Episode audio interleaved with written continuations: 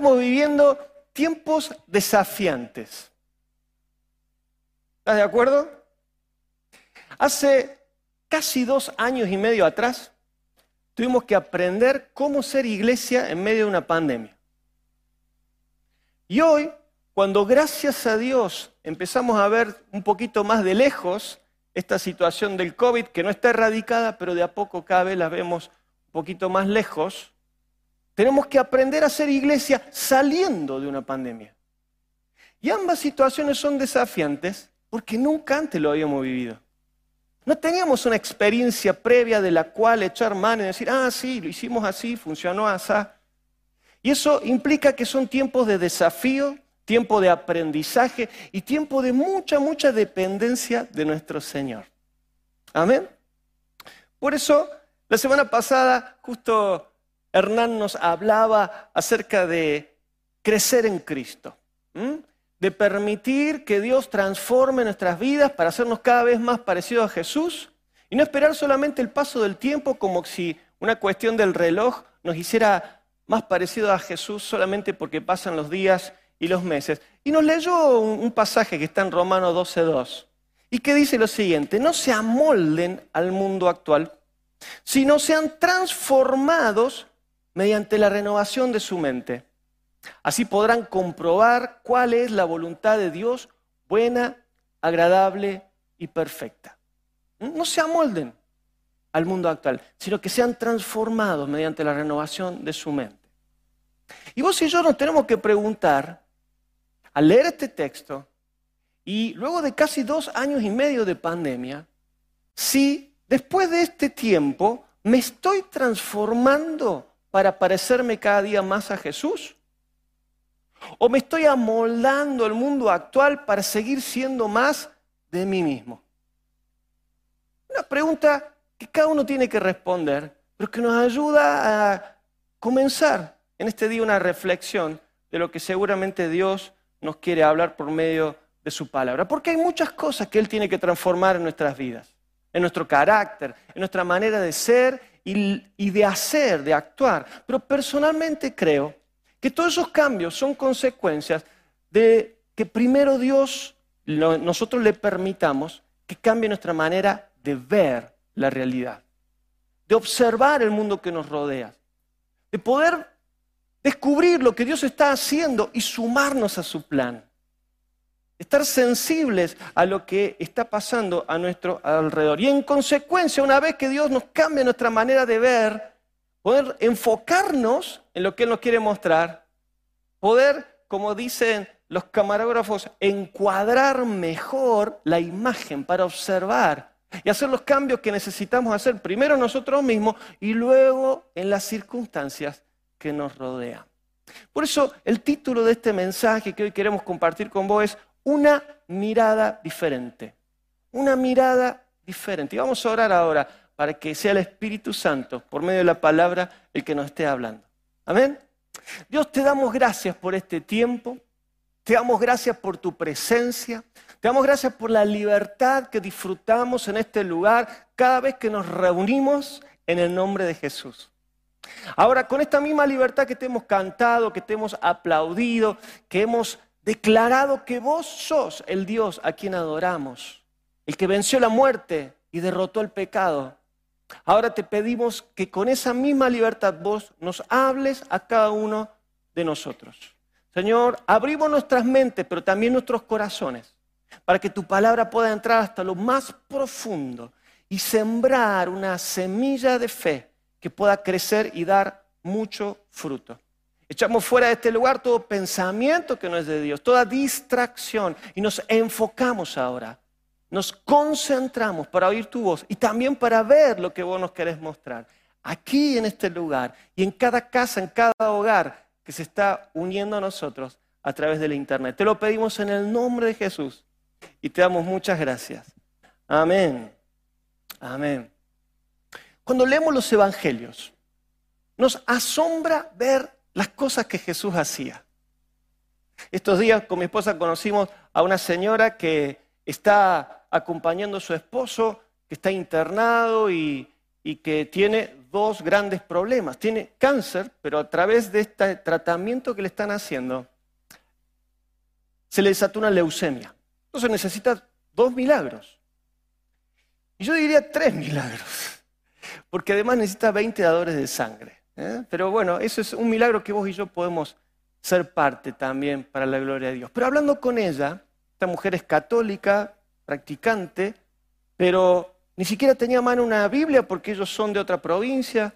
Así que con mi esposa eh, ahí le dio un tutorial de cómo descargar la, la Biblia al celular. Y le dijimos, empezar leyendo los evangelios. Y si vos querés que tu fe se alimente al leer la palabra de Dios, empezá por el evangelio de Marcos, que es el más corto, y va al grano. Dice, Jesús hizo esto, Jesús dijo aquello, Jesús sanó a los enfermos, Jesús liberó a los oprimidos. Y cuando leemos los evangelios, nuestra fe se alimenta y nos asombramos de lo que el Señor hacía, esa sabiduría que Él tenía para enseñar, también el poder que Él tenía sobre los enfermos para sanar y traer libertad a los que estaban oprimidos por el diablo. Pero si prestamos más atención, si observamos un poquito más, vamos a descubrir que Jesús tenía una mirada diferente. La manera como él le hablaba a las personas era muy distinto a como lo hacían los líderes religiosos de la época, con sus tradiciones, con su legalismo. Jesús les hablaba de otra forma, de una manera sencilla, una manera que ellos pudieran entender, pero también como que Jesús observaba los rostros de la persona y descubría lo que había en lo más profundo del corazón. Y cuando él le hablaba, como anoche, al terminar la reunión de jóvenes, hablaba con unos chicos que vinieron por primera vez y me decían, Parecía que me estaban hablando a mí. Dice, pensé que en un momento iban a prender un reflector y que iba a salir yo en la pantalla. Le digo, bueno, eso es lo que Dios hace, lo que Jesús hace. Él le habla a todos, pero a su vez no habla a cada uno. Porque Él observa y conoce y descubre lo más profundo de nuestro corazón. Y yo estoy convencido que Jesús quiere que nosotros aprendamos a ver a las personas como Él las veía, a leer los corazones, a descubrir las necesidades y estar sensibles para que Dios a través nuestro también pueda tocar sus vidas. Amén. En una ocasión Jesús contó tres historias, son tres narraciones, son tres parábolas. Son distintas, pero a la vez muy similares.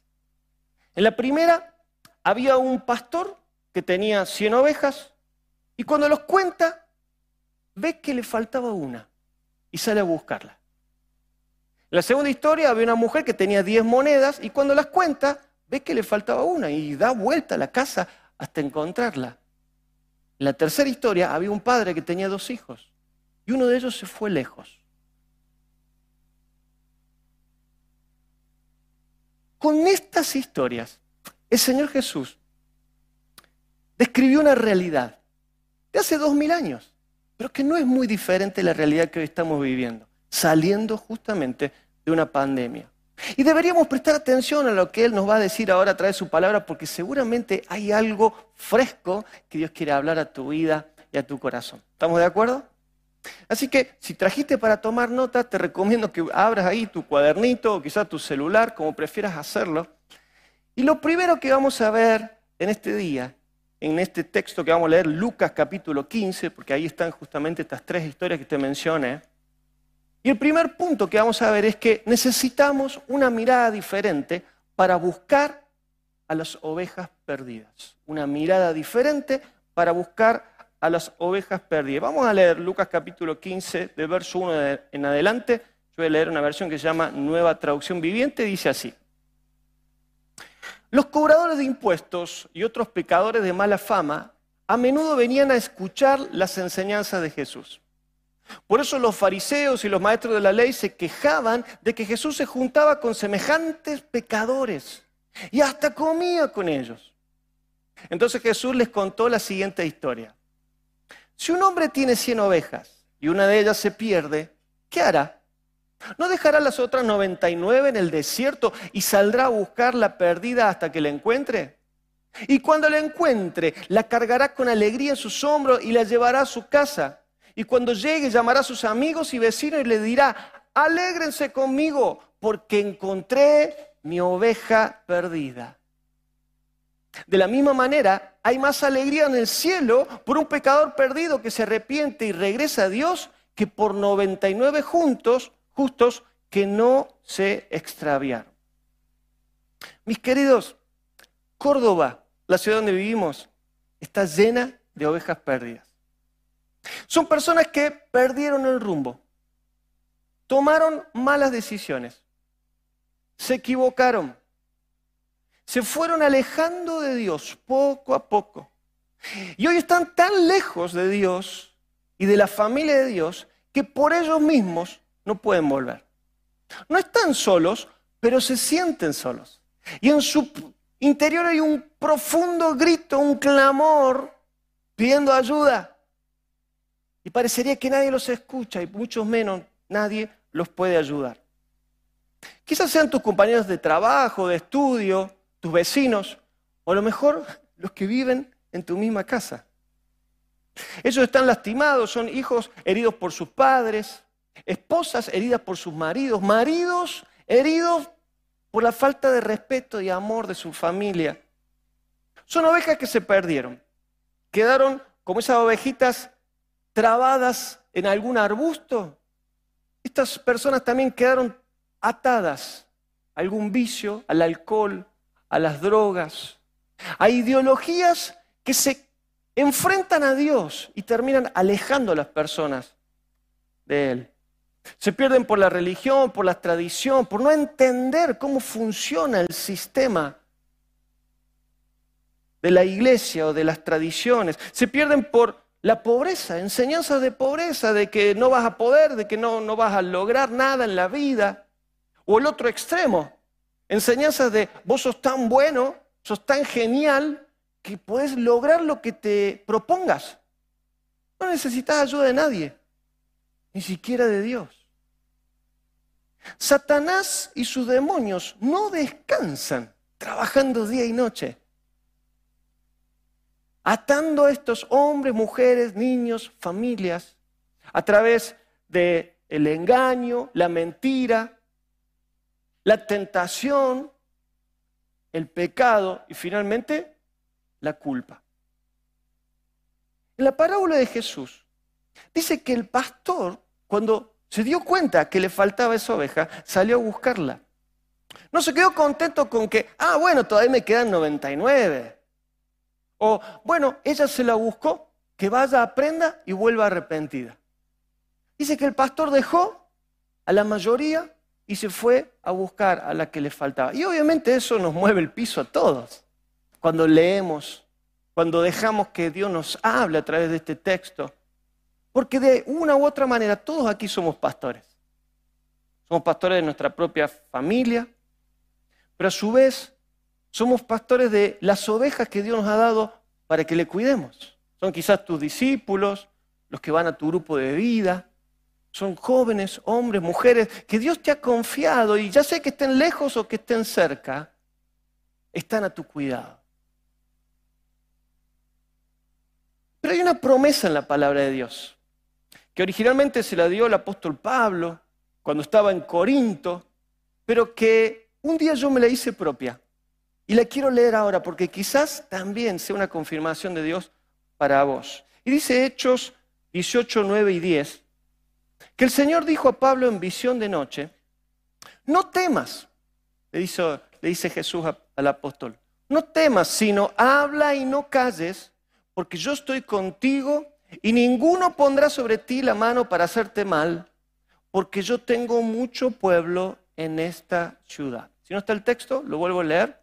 Hechos 18, 9 y 10. Dice, el Señor dijo a Pablo en visión de noche, escucha, no temas, sino habla y no te calles, porque yo estoy contigo. Y quizás Dios te está hablando hoy, te está diciendo, yo estoy contigo. Ninguno va a poner la mano sobre ti para hacerte mal, porque yo tengo mucho pueblo en esta ciudad. Amén. Cuando Dios me habló con esta palabra, yo tenía 24 años. Con mi esposa estábamos estudiando en el Instituto Bíblico en México. Y si hay alguna razón fuerte por la cual yo entendí que Dios quería usarnos aquí y no buscar otro horizonte como quizás en ese tiempo de juventud, yo podía buscar en, México o en algún otro lugar, es de que Dios tiene mucho pueblo en Córdoba. Amén. Dios tiene mucho pueblo en esta ciudad. Y si vos lo crees, como yo también lo creo, tenemos que darnos cuenta que aunque Dios tiene mucho pueblo, la mayoría de ese pueblo todavía no lo sabe. Tenemos que ir nosotros y buscarlos y decirles que Dios también los ama y que Él también dio su vida por cada uno de ellos. Amén. Entonces una mirada diferente para buscar a la oveja que está perdida. Pero vamos al segundo punto ahora, segunda historia. Y es una mirada diferente para encontrar a las monedas perdidas. Para encontrar a las monedas perdidas. Y sigue el texto a partir del verso 8 y dice el Señor, ¿no? O supongamos, dice Jesús, que una mujer tiene 10 monedas de plata y pierde una. ¿No encenderá una lámpara y barrerá toda la casa y buscará con cuidado hasta que la encuentre? Y cuando la encuentre, llamará a sus vecinos y amigos y le dirá, alégrense conmigo porque encontré mi moneda perdida. De la misma manera, hay alegría en presencia de los ángeles de Dios cuando un solo pecador se arrepiente. La moneda perdida. Y quiero decirte una vez más, Córdoba está llena de monedas perdidas. Porque es gente valiosa para Dios. No es valiosa por lo que tiene o por lo que logró en la vida, sino sencillamente por lo que son. Y Dios las ama tanto que Él entregó lo más valioso que Él tenía, que su propio Hijo, para morir por ellos también. Y salvarlos, como lo hizo con nosotros. Son gente común y corriente como vos y yo. La mayoría son trabajadores, estudian, se esfuerzan, lo intentan.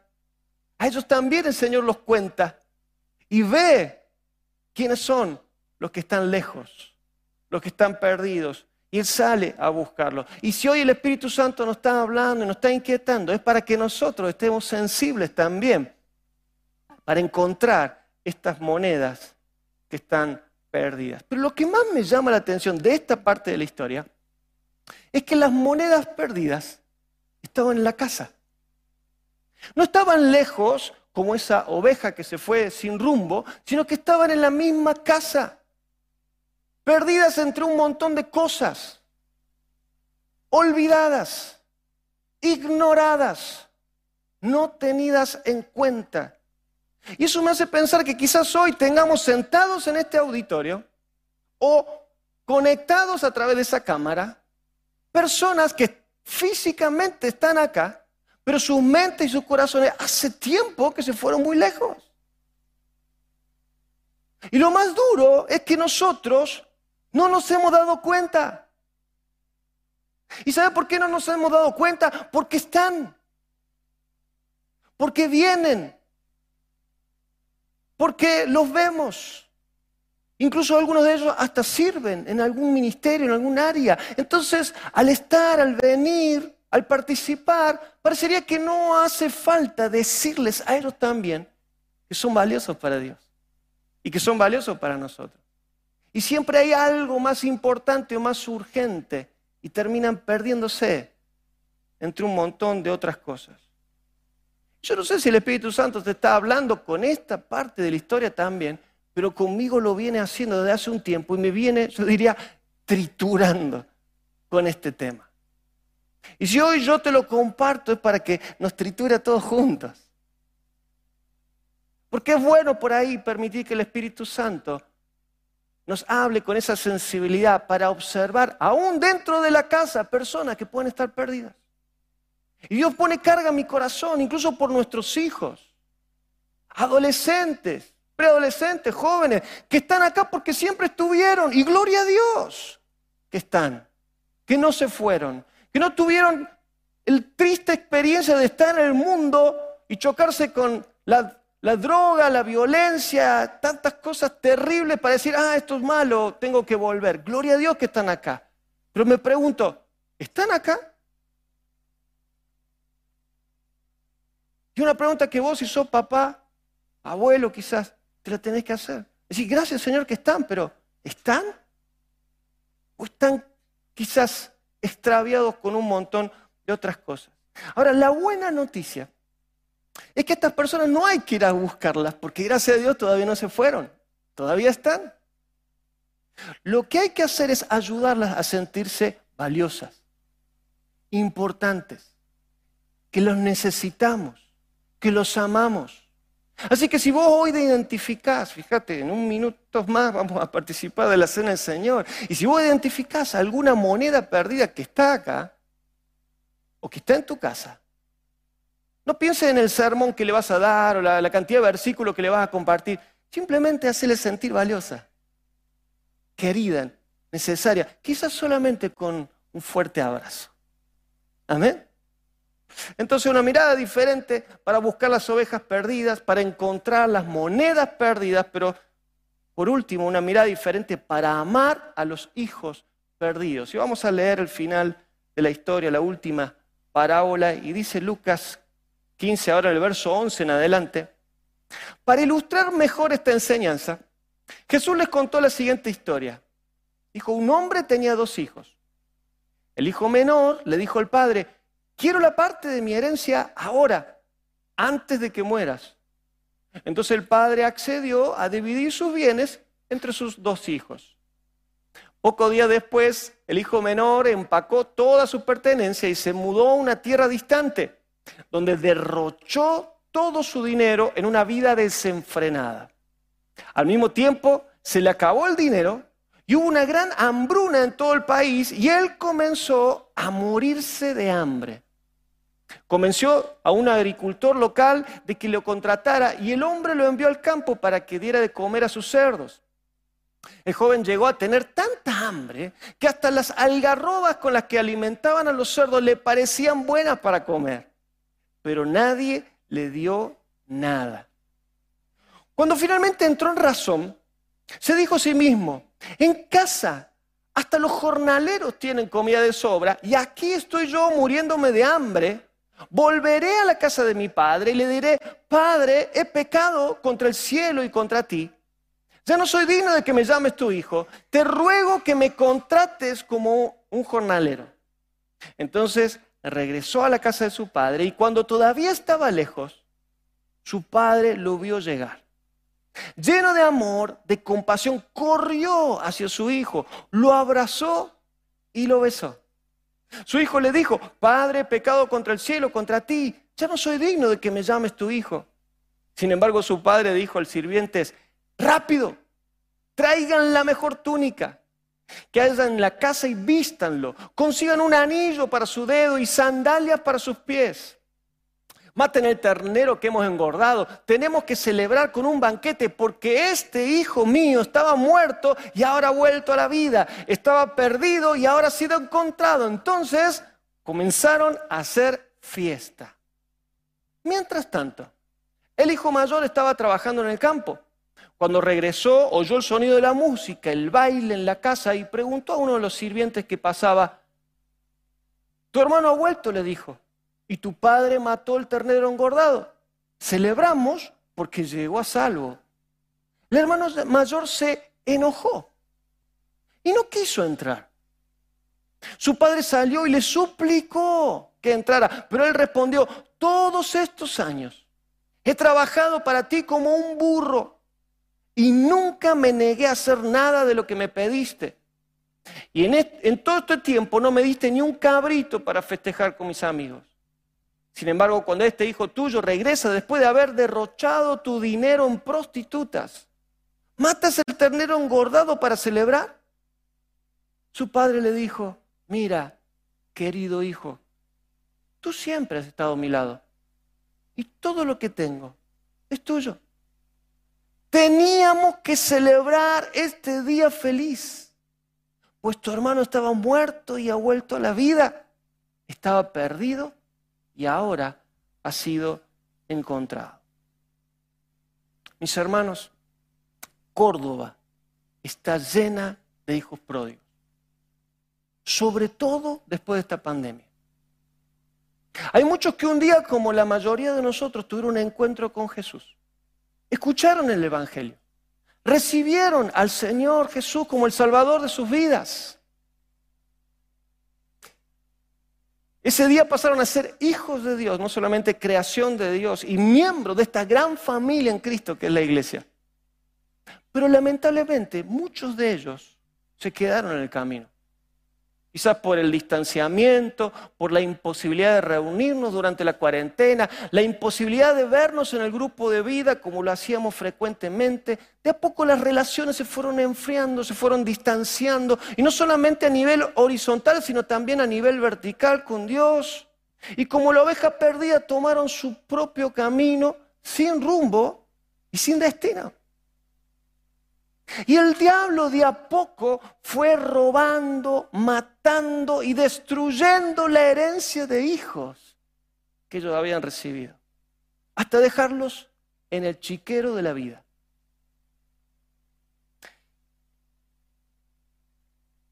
Quizás pensando que Dios es una experiencia solo para algunos, para los que van a la iglesia, para los que entienden esas cosas de, de la religión. Y cuando están ahí en medio de, la mugre, en medio del chiquero, en medio de los cerdos, llegan a pensar de que todos los hermanos son como el hermano mayor, o como aquellos que los lastimaron, o como aquellos que no los comprendieron. O llegan al punto, como leímos en la historia, de pensar de que ya no hay retorno, que no hay perdón, que no hay manera de que ellos vuelvan a ser llamados hijos de Dios. Muchas veces pensamos que son personas lamentables porque tomaron malas decisiones y fruto de esas malas decisiones ahora tienen terribles consecuencias y perdieron muchas de las bendiciones que habían recibido porque las malgastaron, porque no las supieron administrar, cuidar.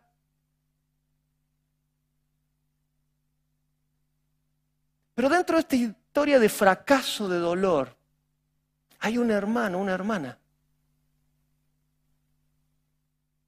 Mis queridos, el hijo pródigo, antes que pródigo, es hijo. Y cuando yo escuché esta frase hace unos días fue como chocarme de frente con una escaña. El hijo pródigo, antes que pródigo, es hijo. Es un hermano que se fue. Pero no deja de ser hermano. En el mejor de los casos se fue a otra iglesia. Y si Dios realmente los guió en ese lugar y ahí le están sirviendo y están creciendo en su llamado, en el propósito, gloria a Dios. Porque la iglesia del Señor es más que renacer. Pero en el peor de los casos, no se fueron a ningún lado. Ya no escuchan prédicas, ya no escuchan canciones cristianas. Y hoy su corazón está más lejos de Dios que incluso un incrédulo. Estos días que tuvimos la preparación de lo que fueron las cenas de matrimonios y de jóvenes, estuvimos trabajando con nuestra base de datos y descubrimos que solamente yendo cinco años atrás, no te digo 34 años atrás que cuando nació esta iglesia, sino cinco años atrás, tenemos más de cuatro mil contactos de personas que un día vinieron, se sentaron, levantaron la mano, recibieron a Cristo. Muchos de ellos se bautizaron, fueron al encuentro, fueron a un campamento, estuvieron en nuestras células, participaron de actividades, se rieron, se divirtieron, disfrutamos, pero ahí no están. Y lo más triste es que no sabemos dónde están. Pero la buena noticia es que Dios sí sabe dónde están. Porque su corazón, el corazón de Dios nunca los dejó, nunca los abandonó. Dios siempre estuvo cerca, aunque ellos momentáneamente hoy le han dado vuelta las espaldas. Ahora dice la historia, y ahí es donde ya llega bien adentro, que el hermano mayor se enojó. No quiso participar de esa fiesta. No estuvo de acuerdo de que lo recibieran de esa manera a su hermano menor. Yo creo que él no tenía la capacidad de interpretar el corazón del Padre. Y como él no podía interpretar el corazón del Padre, mucho menos podía interpretar el corazón del hermano. ¿Y cómo se siente aquel que está lejos? Los hermanos menores muchas veces son un dolor de cabeza. Yo te lo digo con conocimiento de causa, soy hermano mayor de cuatro varones y me casé con una hermana mayor y puedo decirte que los hermanos menores, son lindos, son simpáticos, pero a veces son un dolor de cabeza.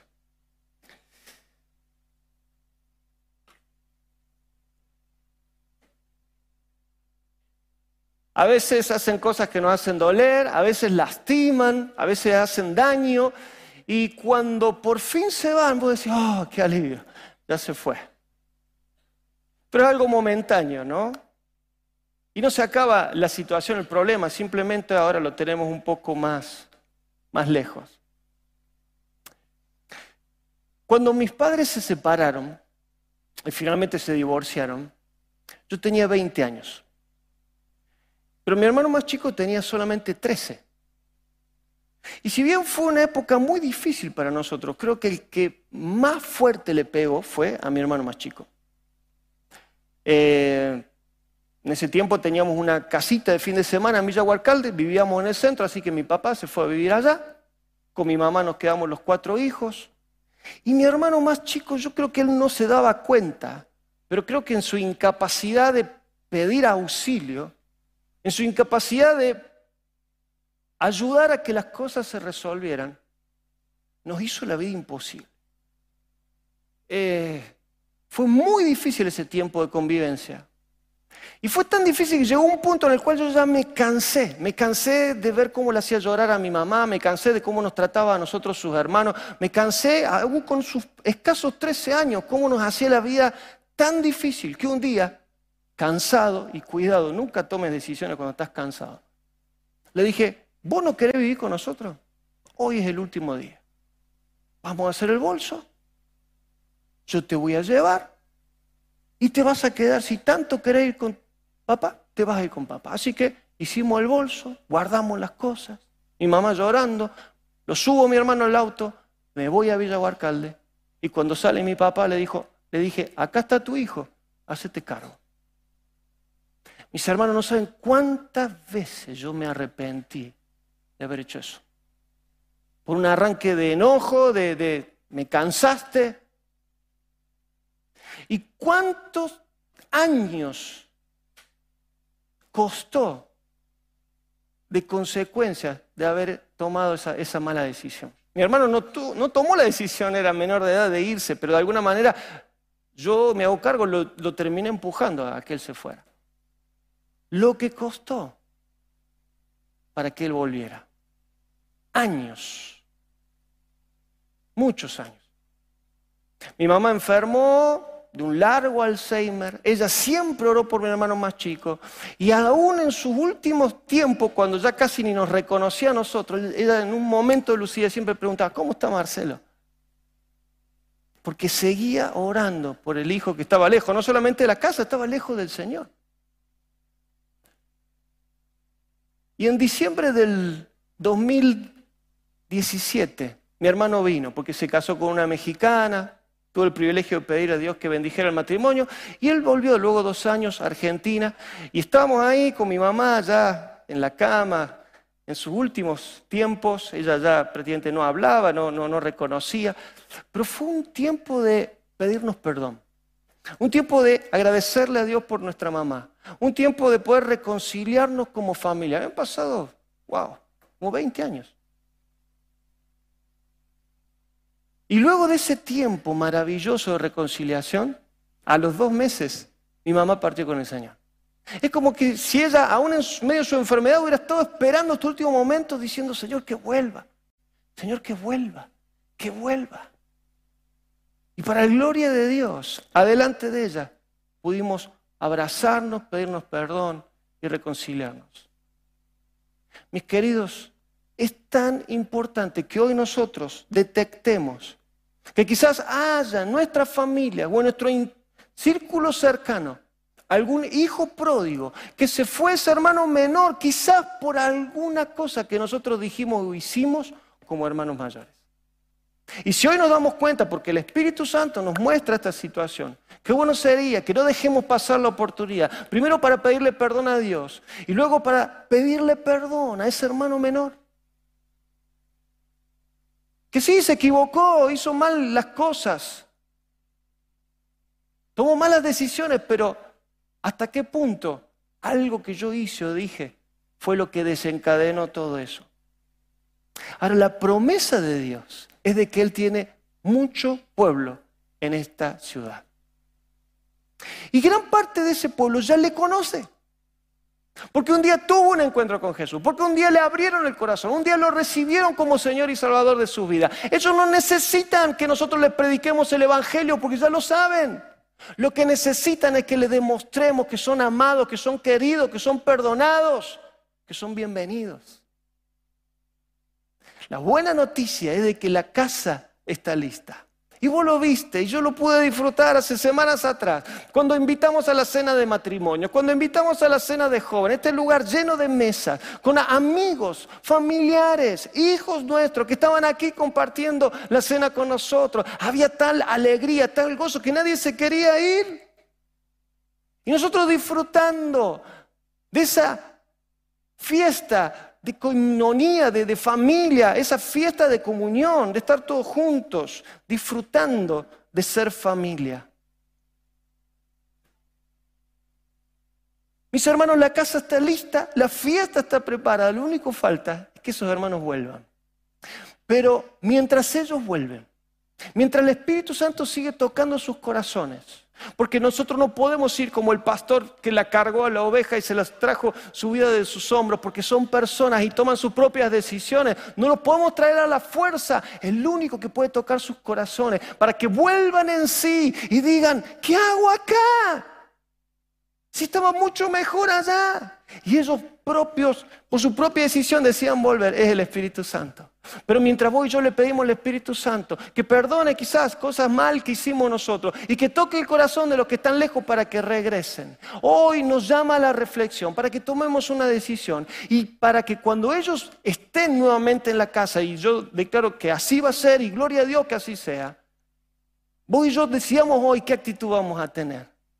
Vamos a tener la actitud del hermano mayor que no quiso mezclarse, que no quiso contaminarse que prejuzgó, que criticó, o la de los siervos, que se acercaron, le cambiaron esas vestiduras malolientes por vestiduras limpias, pusieron calzado en sus pies, un anillo en su dedo, señal de filiación, de familia, y prepararon la fiesta para que todos pudieran festejar.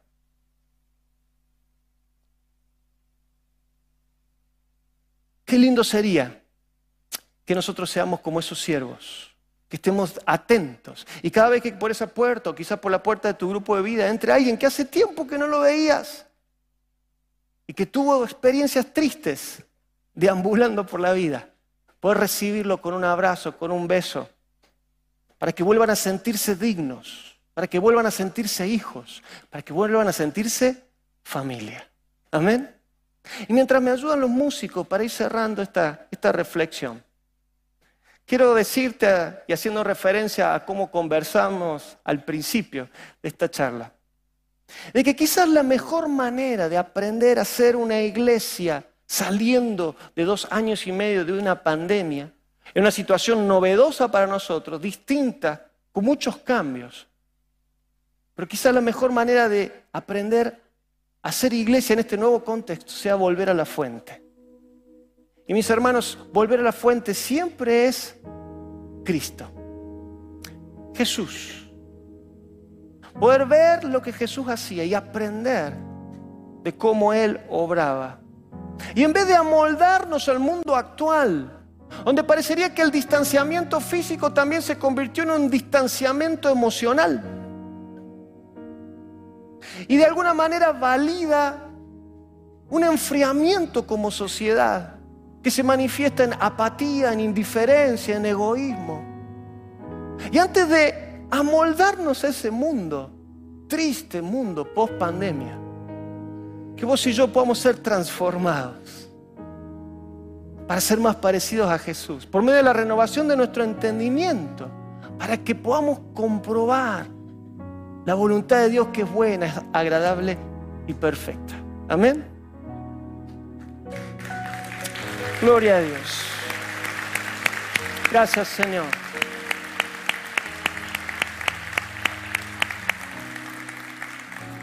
Mis hermanos, concluyo. Necesitamos una mirada diferente. Amén. Decirle que está al lado tuyo, necesitamos una mirada diferente. Una mirada como la que tenía Cristo. para buscar a las ovejas perdidas, para encontrar a las monedas perdidas y para amar a los hijos perdidos. Y hoy es un día de decisión, por eso estamos aquí, por eso viniste a este lugar.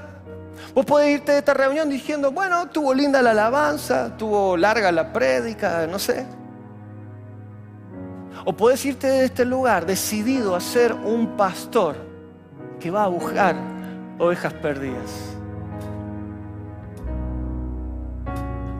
O aquel que busca monedas perdidas que puedan estar en esta casa o en tu propia casa. Que hace tiempo que las ignoramos porque hay tantas cosas para hacer. Estamos tan ocupados y me hago cargo. Primero yo. De que siempre hay cosas más urgentes e importantes incluso que nuestros propios hijos. O puedes salir de este lugar con la firme decisión de tener el corazón del Padre no el del hermano mayor, sino el corazón de Papa Dios. Que una vez que el hijo pródigo, que el hermano menor emprende el camino de regreso, no lo espera, que se humille, que se rebaje, que reconozca lo que hizo mal, sino que corre a su encuentro y lo abraza.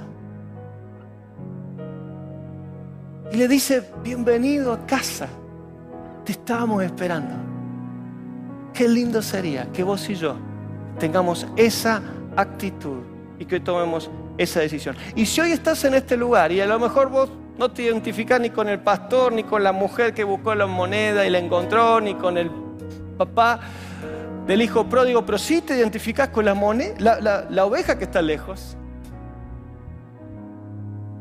déjate encontrar. Si te identificás hoy con la moneda perdida. Déjate valorar. Y si hoy te identificas con el hijo que está perdido, el hijo pródigo, no piensa en todos los motivos por los cuales el padre no te podría recibir nunca más. Déjate amar. Amén. Quiero decirte con esto termino. Hoy es un día de decisión, si ese es tu caso. Déjate encontrar, déjate valorar y déjate amar. Y todos los que estamos aquí te invito a que cierres tus ojos y que digamos, Padre Dios, yo te doy gracias porque hoy me has hablado una vez más. Si vos te has sentido últimamente como esta oveja perdida, quiero decirte, el pastor te sale a buscar. El pastor deja otras cosas y sale en busca tuyo para ayudarte a desenredarte de los arbustos de la vida y volver al redil, al rebaño, al cuidado del pastor. Si hoy vos te identificás con esa moneda, que incluso estando en la casa nadie se había dado cuenta que estaba ahí, déjate valorar. Hoy Dios te dice, y nosotros como iglesia te decimos, sos muy valioso. Sos muy valiosa, te necesitamos. Quizás en otro tiempo sentiste que Dios te usó, pero que ahora parecería que ya no sos necesario. Mentira, sos muy necesario. Lo que Dios te ha dado es único. Ninguno de nosotros puede hacer lo que Dios quiere hacer a través tuyo. No te escondas en el rincón ahí de la piecita de los cachivaches. Déjate encontrar, amar, valorar. Te necesitamos, querido hermano, querida hermana, hijo. Te necesitamos.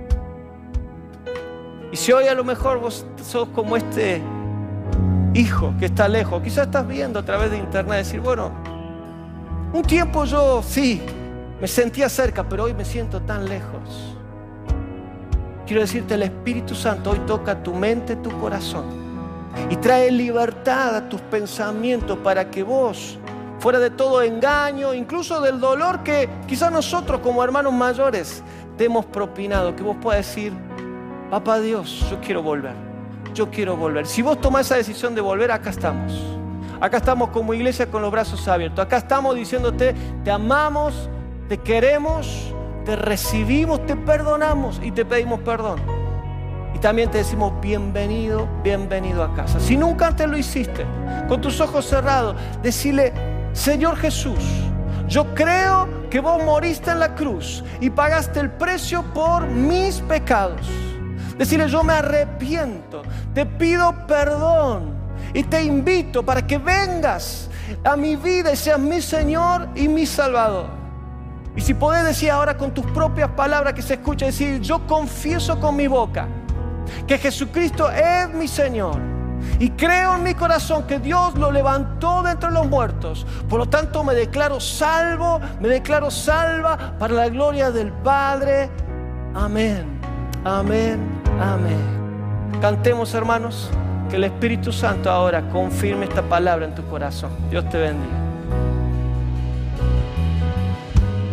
Aún antes de hablar, tu voz podía oír. Así